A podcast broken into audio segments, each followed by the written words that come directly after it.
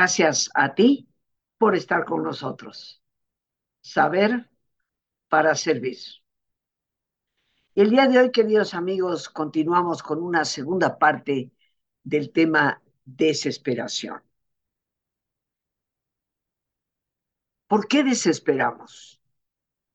Algunos expertos nos dicen que hay tres situaciones por las cuales podemos llegar a la desesperación. Por el duelo, por la incertidumbre y por la impotencia. Desesperarnos por alguna de estas tres cosas en el fondo representa que nos estamos desesperando por algún tipo de pérdida. El duelo se da cuando algo perdemos. Pero también la incertidumbre y la impotencia se da cuando perdemos la sensación de que tenemos control de las cosas. Desesperamos, queridos amigos, por lo que sentimos está más allá de nuestra capacidad para resolver. Y esto nos obliga a reconocer cuán necesario, cuán indispensable es poder reconciliarnos con nuestra fragilidad. La vida es perecedera. Ninguno de nosotros está aquí para siempre. Todos tenemos un tiempo, solo Dios lo conoce, pero todos vamos a pasar, como la vida también pasa. Cuando enfrentamos pérdidas, como es el caso de los duelos, mucho nos ayudaría a fortalecer los valores del espíritu, para reconocer que estando nosotros vivos, teniendo aún capacidad para responder, nuestra fortaleza se construye desde dentro. Cuando desesperamos precisamente por las incertidumbres o la impotencia, mucho nos serviría desde el interior reconocer la humildad como un valor imprescindible, como lo que yo llamo la madre de todas las virtudes. Vivimos en la incertidumbre. Hay momentos en que ésta se hace mucho más obvia pero la vida no está escrita. La gente cambia, las cosas cambian. Y por lo tanto la incertidumbre va a ser una constante a lo largo de nuestra vida. Mucho nos serviría tener esta conciencia y tener la humildad para reconocerlo. Pero indudablemente que nuestra desesperación ante la impotencia es porque hemos perdido la visión de que no somos seres omnipotentes, de que la vida nos va a confrontar con tormentas que a veces parece que nos hacen perecer, pero desde las cuales podemos nadar a nuevas playas, a nuevas experiencias, a nuevo crecimiento. Por eso, en lo personal, considero que fortalecer los valores interiores es una tarea prioritaria para superar la desesperación. Hemos venido hablando de este tema en programas anteriores y el día de hoy yo quisiera compartir contigo una especie de síntesis. ¿Qué significa la desesperación? Lo primero, podríamos decir, es la pérdida total ojo a la palabra total, de la esperanza. Realmente los seres humanos es muy poco probable que lleguemos a esa pérdida total, porque aún en medio de nuestro dolor, en medio de nuestra desesperación, hay una vocecita interna que aún anhela, que aún vislumbra, que aún dice tal vez sí. La desesperación más peligrosa es cuando se da esta pérdida total de la esperanza. Y vuelvo a decir algo que en algún programa mencioné, siempre se ha dicho que la esperanza es lo último que se pierde. En aquel viejo mito de Pandora, donde en una caja le fueron dadas a la humanidad todas las cosas buenas, Pandora, por su curiosidad, abrió la caja y todas ellas se escaparon hasta que tuvo tiempo de volverla a cerrar, dejando atrapada únicamente a la esperanza. Y por eso de ahí viene el refrán, que es lo último que se pierde. En medio de una caja vacía, entre comillas vacía, aún persiste la esperanza. Tengamos cuidado de recordar esa realidad para no caer en esta primera definición que se da de lo que es desesperación. Pero también la desesperación ocurre en un segundo punto por la pérdida de la paciencia o de la tranquilidad de ánimo. Todos, creo yo, somos impacientes para unas cosas más que para otras. Sin embargo, si nos percatamos de que perdemos la paciencia con absoluta facilidad y de manera casi constante, cuidado, porque el mundo no va a ser siempre como nosotros lo queremos. Y si perdemos la paciencia con tanta facilidad y de forma tan recurrente, casi constante, nos vamos a tropezar con esa realidad. No tenemos control sobre la vida y por ello la desesperación puede hacerse muy presente. La pérdida de la tranquilidad de nuestro ánimo, esa aparente incapacidad que tenemos de recobrar el aire para volver a respirar. Esa aparente incapacidad que tenemos para mirar las cosas en perspectiva y para darnos cuenta que esta tormenta que hoy vivimos también pasará. Si tan solo recordáramos esa frase, todo pasa, podríamos retomar la tranquilidad en los momentos cuando nos sentimos abatidos. Y esa serenidad, esa tranquilidad puede ayudarnos a recobrar la fuerza para salir de esa especie de marasmo desesperado y reiniciar el camino. Tengamos cuidado, por lo tanto, con la impaciencia y con esa pérdida de tranquilidad que nos agobia y que nos lleva a vislumbrar las peores posibilidades, algunas de las cuales no están ni remotamente cerca de ser realidad para nosotros. Pero la desesperación también surge de lo que consideramos la falta de amor. Cuando una persona se siente desamada porque perdió una relación importante que siente es el eje fundamental de la capacidad de amor en su vida. Y yo creo que esto viene de una mala interpretación sobre el verdadero sentido del amor seguimos encaprichados, enfocados, centrados en el pensar de que el amor viene de fuera, de que es a través de lo que alguien hace o siente para y por mí que el amor existe, sin darnos cuenta que el amor fundamental es el que nosotros podemos vivir en nuestro interior y a la vez podemos compartir con los demás. ¿Cuántas personas a lo largo de la historia tal vez nunca tuvieron una pareja, no tuvieron hijos, sin embargo son ejemplo de lo que el amor puede hacer fructificar en el mundo y de cómo el amor puede transformar la vida de los demás. Esto nos muestra que el amor está en la persona. Sí, es muy agradable, muy hermoso el sentir que alguien nos ama, y el poder recibir ese estímulo, esa caricia al alma. Pero llegar a un consenso interno de que no hay amor en mi vida es porque nos hemos olvidado que la fuente del amor está en nosotros.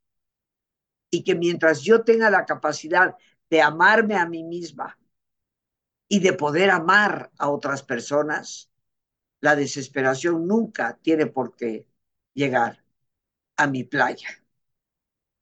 Sería la falta de amor una tercera causa de desesperación. Pero esa falta de amor se da, se vive o se siente únicamente cuando nos hemos cerrado a la verdadera realidad, que como acabamos de decir, consiste en recordar que la verdadera fuente para amar está en nosotros. Una cuarta razón o definición de lo que es la desesperación es la falta de espíritu, de sentido y de desafío. La falta de espíritu se refiere obviamente a la falta de valores. Cuando una persona recobra, tiene, concientiza sus valores, esto la impulsa definitivamente a tener razones para seguir adelante. Ten cuidado con lo que haces con tus valores. Los valores nunca se pierden, simplemente dejamos de practicarlos, pero son los que le dan al espíritu su verdadera fortaleza. La falta de sentido. ¿Cómo es que una persona llegue a ese vacío existencial? Depende de cientos de circunstancias. Sin embargo, somos nosotros los que determinamos si hay o no hay sentido. Independientemente de las circunstancias que nos rodean, el comprometernos con la vida siempre nos dará sentido, un para qué vivir. Y solamente aquella persona que se niega en rotundo a abrir sus ojos y sobre todo abrir su alma, puede pensar que no hay ninguna razón para vivir. En el momento en que aparece esa primerísima razón, redescubrimos el sentido de la vida. Y por supuesto, la desesperación, como se ha dicho, puede ser el resultado de la ausencia de desafíos en nuestra propia vida. Los seres humanos necesitamos de retos los seres humanos necesitamos de desafíos y por lo tanto necesitamos, requerimos de metas, de objetivos hacia dónde encaminar nuestro esfuerzo. Si la desesperación ha sido también definida como falta de espíritu, de sentido y desafío, como lo decíamos en uno de nuestros programas anteriores, está en nosotros retomar la vivencia real de nuestros valores, de tener y encontrar un para qué vivir y de proponernos metas y objetivos que representen ese desafío que tanto necesitamos. Pero una quinta definición de la desesperación la equivale al negativismo algunos de nosotros hemos caído en lo que yo llamo esa especie de marasmo, de tormenta interna, donde nada es posible. Y eso depende por entero de nuestra manera de pensar. ¿Serán las circunstancias las que generan en ti tu pensamiento? Creo firmemente que no es así. Creo más bien que es nuestro pensamiento el que puede llegar a determinar nuestras circunstancias. Hace algunos días, tal vez un par de semanas, comentaba yo con una amiga a quien alguien le propuso una buena experiencia de trabajo. Y antes ni siquiera de haber revisado los papeles, su actitud fue, no, esto no va a ser para mí, yo no voy a poder con esto. Y como le tengo mucha confianza, me puse de pie en la silla y le dije, basta, basta esta actitud constante en ti de decirle no a la vida. Ni siquiera has revisado los papeles. Pero siempre que alguien te propone algo, tu primera respuesta es, no, no voy a poder, no va a ser posible. Y le recordé aquella frase que para mí sigue siendo tan significativa de un autor norteamericano, Ernest Cummings.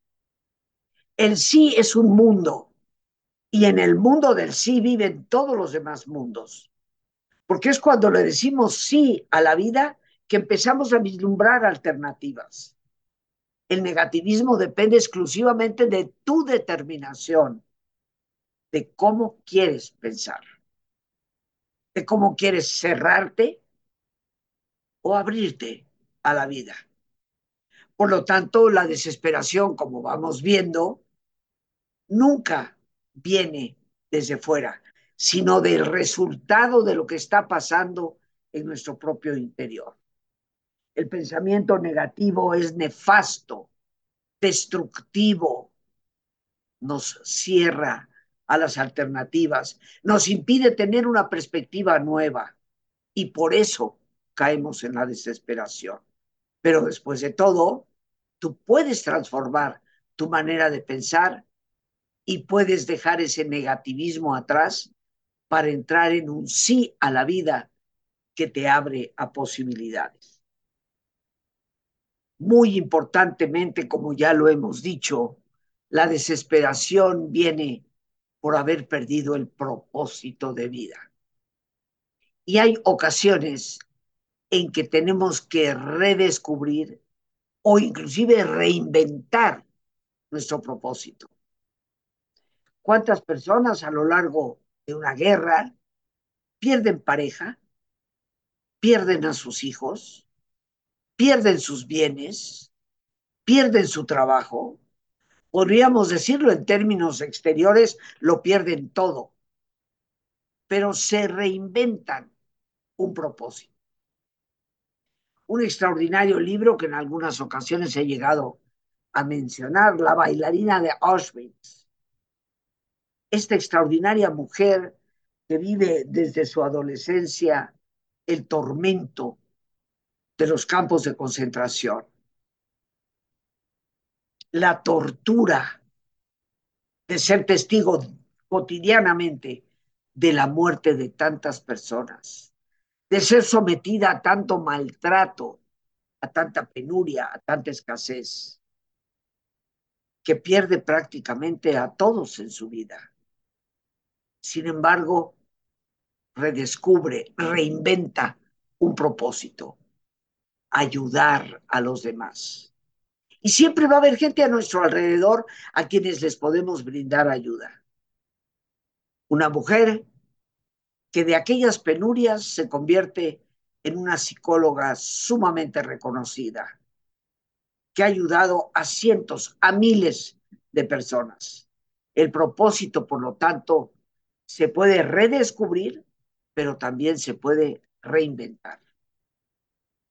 La desesperación en ocasiones llega cuando nos hemos permitido perder nuestra propia autoestima, cuando hemos caído en esas relaciones enfermas, tóxicas de la codependencia, cuando hemos renunciado a la libertad propia para poder elegir, determinar lo que realmente anhelamos y deseamos en la vida.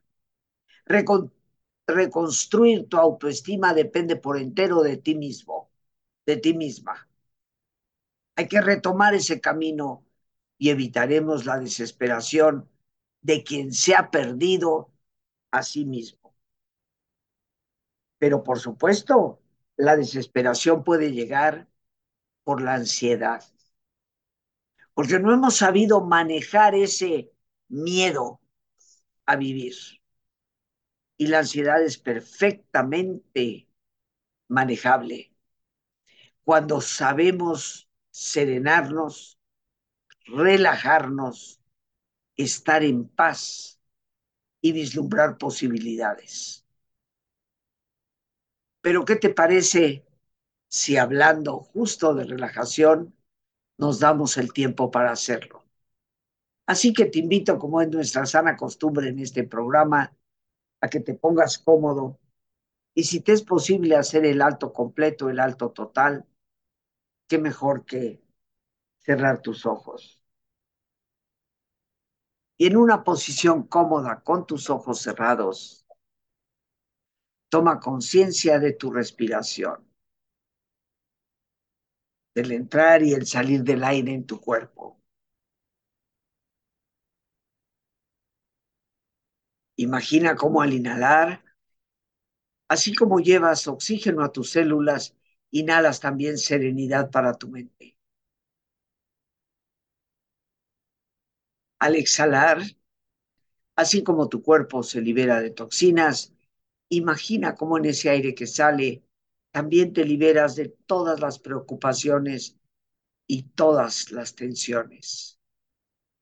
Respira profundamente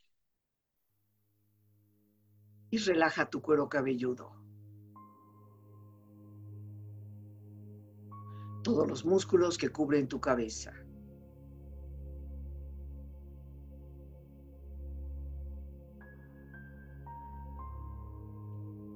Relaja tu frente.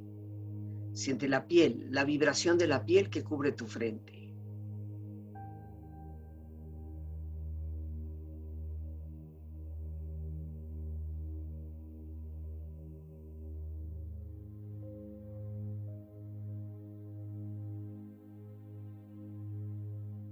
Relaja tus párpados, los tejidos que rodean tus ojos.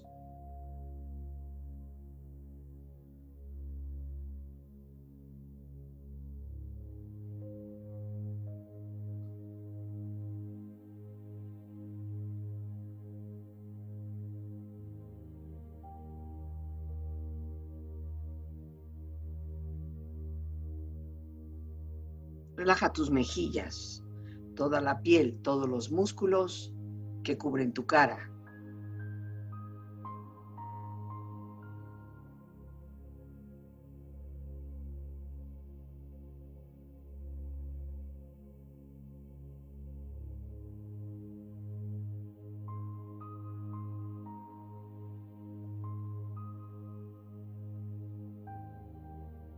Relaja tu cuello y tu garganta. Siente su flexibilidad, equilibrio, balance.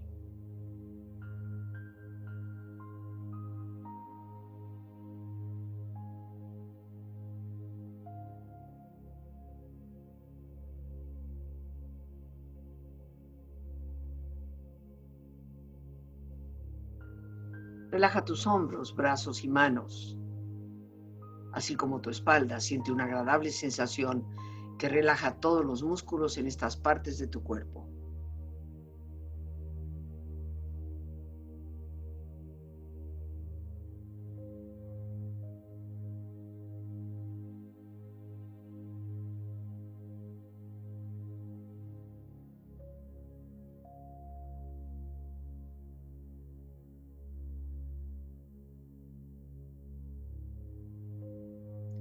Relaja tu pecho exterior e interiormente, relajando todos los músculos, imaginando a todos tus órganos internos funcionar rítmica y saludablemente.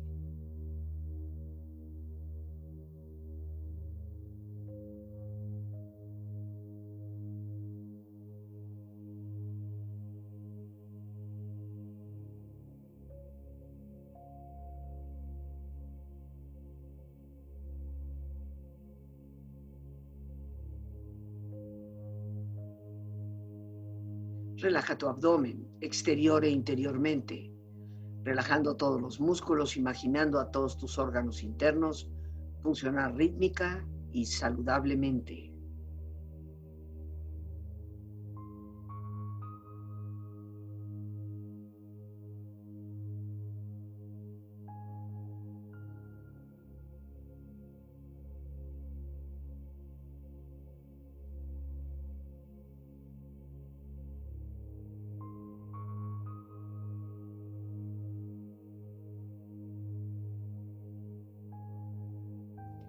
Relaja tus muslos, tus rodillas, siente la piel, la vibración de la piel que cubre estas partes de tu cuerpo.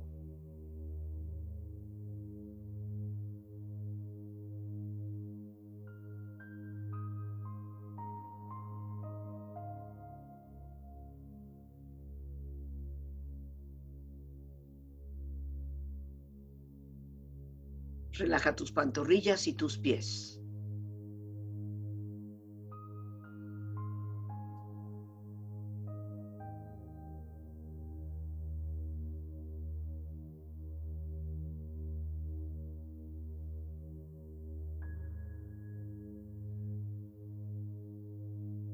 Con tu cuerpo profundamente relajado, proyecta en tu mente la imagen de un lugar ideal para el descanso. Imagina los colores, los sonidos, los aromas. Es una escena de belleza y paz. Siente estar ahí.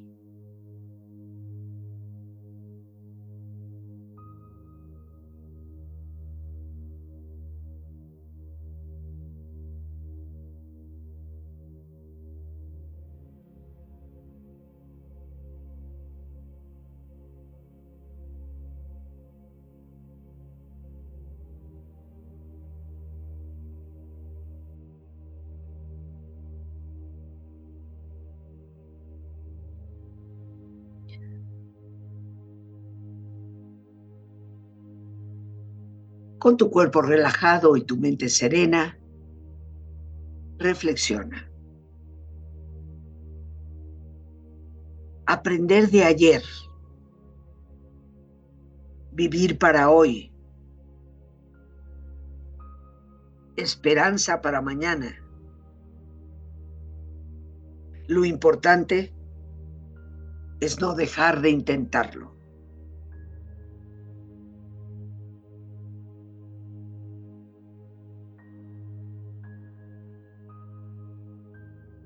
Uno tiene la ansiedad, la desesperación de no saber qué hacer con la vida, de no tener un plan, de sentirse perdido. Pero la vida siempre ofrece posibilidades, capacidad de establecer una meta y de reencontrarnos a nosotros mismos a través de nuestro pensamiento y nuestra capacidad de amar.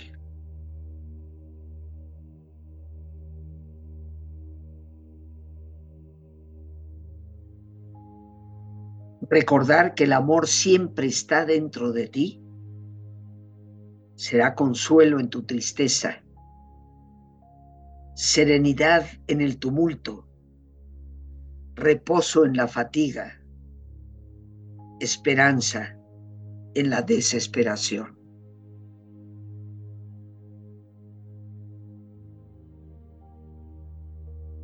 Respira profundamente. Relájate bien.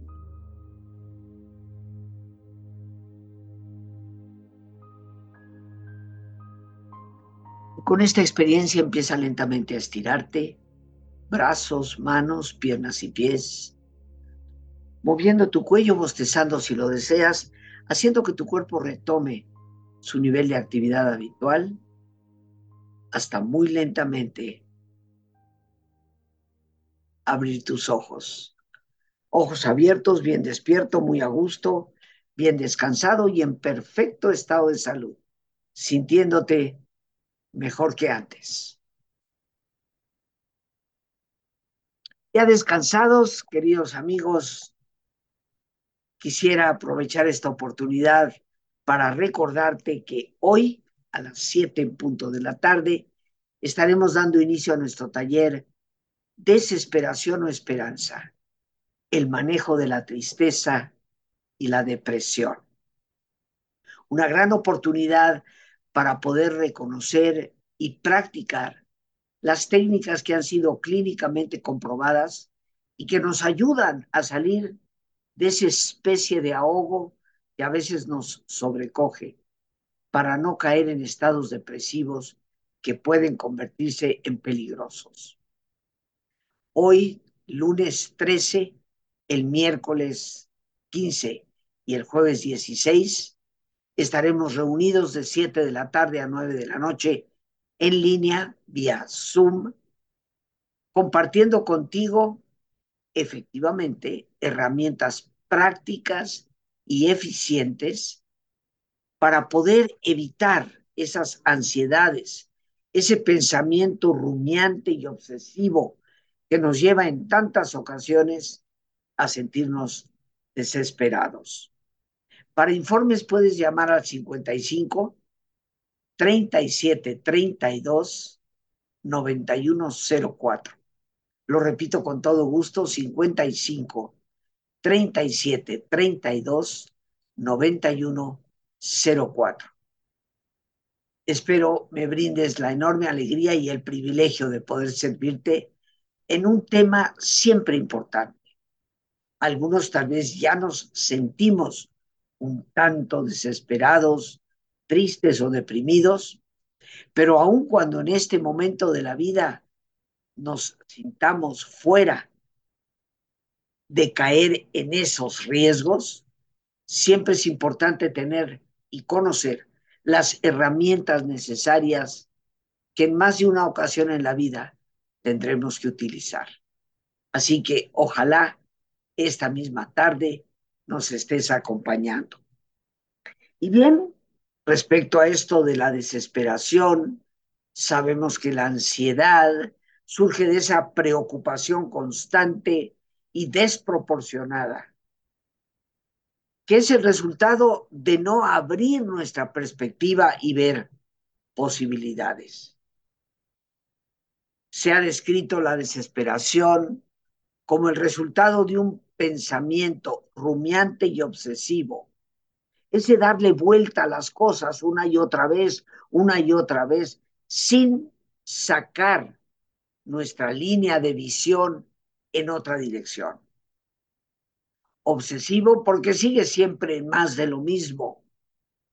Y como bien decía Alberto Einstein, la locura consiste en encontrar soluciones cuando sigues haciendo más de lo mismo.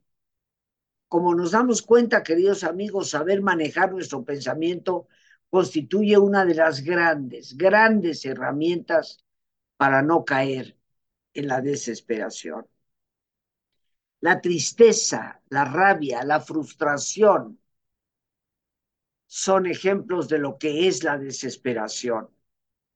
¿O será que la tristeza, la rabia y la frustración generan la desesperación?